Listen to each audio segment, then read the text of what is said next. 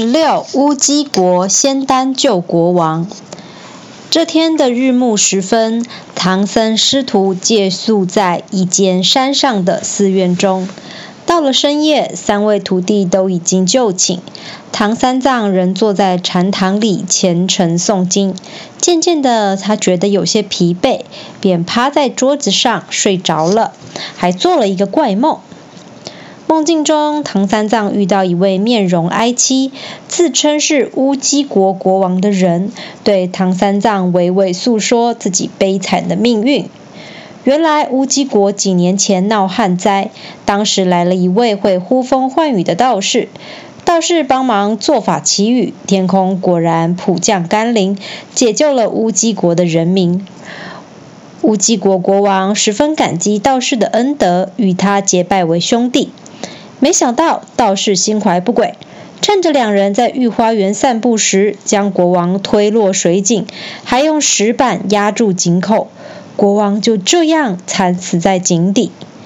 这道士则化身为国王的模样，霸占了乌鸡国的江山。乌鸡国国王说。我知道圣僧的徒弟法力高强，希望你们能大发慈悲，别让我含冤而死。请你们找到我的儿子，将这块白玉龟给他看，他就可以助你们一臂之力。唐三藏突然从梦中惊醒，发现桌上果然有一块白玉龟。第二天一早，唐三藏便对徒弟们转述这个奇特的梦境。孙悟空知道事有蹊跷，便驾着云来到了乌鸡国的上空，碰巧看见太子正要出城打猎。孙悟空这时使出七十二变的法术，变成一只小白兔，指引着太子来到寺院。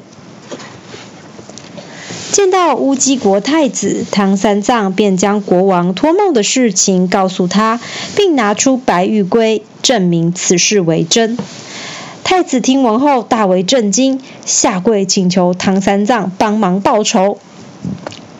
心中早有谋略的孙悟空胸有成竹地说：“放心，这件事包在我身上。不过要请太子帮忙，带我们进入御花园。”当天夜里月明星稀，在太子的带领下，孙悟空和猪八戒来到皇宫的御花园，找到了国王被推落的那口水井。为了寻找国王的下落，孙悟空将金箍棒延伸到井底，让猪八戒顺着棒身滑落，果然看到了国王的尸体。说也奇怪，虽然乌鸡国国王已经死去三年，但他的尸体竟然没有半点腐烂，依旧完好的浮在水面上。猪八戒连忙背着国王的尸体爬出水井，将他带回寺院。看见死去国王的冰冷尸体，唐三藏的怜悯之心油然而生。他希望孙悟空能想办法救活国王。孙悟空只好跑到天庭，向太上老君要了九转还魂丹。那是一种吃了之后可以让人起死回生的药丸。取到仙丹妙药之后，唐三藏便将丹药放入国王口中。过了不久，国王原本毫无血色的脸庞逐渐红润起来，停止的心脏也开始跳动。最后，国王果然起死回生。死而复生的乌鸡国国王立刻向唐三藏师徒下跪磕头。唐三藏急忙将国王扶起来，为他脱下潮湿的龙袍和鞋子，再换上僧衣僧鞋，将他打扮成老和尚的模样。第二天，他们前往乌鸡国，准备揭穿假国王的面具。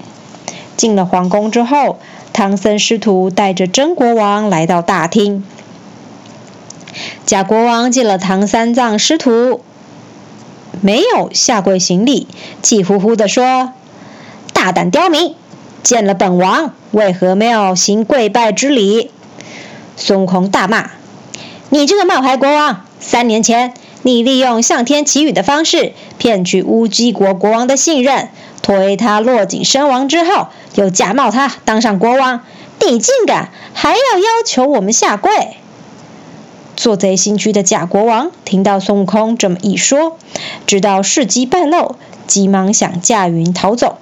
孙悟空也赶紧跳上云端，一下子就追上他。妖怪只好抽出宝刀应战，抵不过孙悟空的凌厉攻势，妖怪只好逃回大殿，又摇身一变，化身为唐三藏的模样。眼看出现了两位一模一样的唐三藏，就算是拥有火眼金睛的孙悟空，也无法分辨哪一位才是真正的师傅。正当众人苦恼不已时，猪八戒突然想到一个好办法，说：“呃，大师兄，想要分辨真假师傅，其实不难，只要请两人念紧箍咒，会念咒语的人才是真正的师傅啊！”嘿。众人觉得很有道理，就让两位唐唐三藏轮流念咒语。假的唐三藏根本不会念紧箍咒，急着想溜之大吉，却被孙悟空、猪八戒和沙悟净团团围住。就在孙悟空想要一棒打死妖怪的时候，空中传来洪亮的声音说：“大圣，手下留情！”回头一看，原来是文殊菩萨降临。菩萨说：“这只妖怪本来是我的坐骑青毛狮子，他趁我不注意，私自下凡作乱。”孙悟空说：“您的青毛狮狮子害死了国王，还篡夺了王位，难道这是如来佛祖的意思吗？”文殊菩萨微笑说：“大圣，你有所不知啊，我前世投胎成一个和尚，来到乌鸡国向国王化缘。”他不仅不愿意行善布施，还用绳子将我捆绑起来，压到水池里泡了三天三夜。如来佛祖知道此事后，大发雷霆，才让他在井里泡了三年的井水。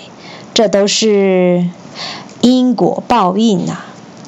众人一听，恍然大悟。只见文殊菩萨口念一段经文，妖怪瞬间变成一只青毛狮子。菩萨便骑着坐骑往天庭飘去。听见文殊文殊菩萨所说的话，乌鸡国国王对于自己从前无礼的行为深表忏悔，并发愿生生世世弘扬佛法。唐僧师徒圆满完成任务，便启程继续往西天前进。乌鸡国国王引领太子与文武百官一直送到城门外，才依依不舍地与他们道别。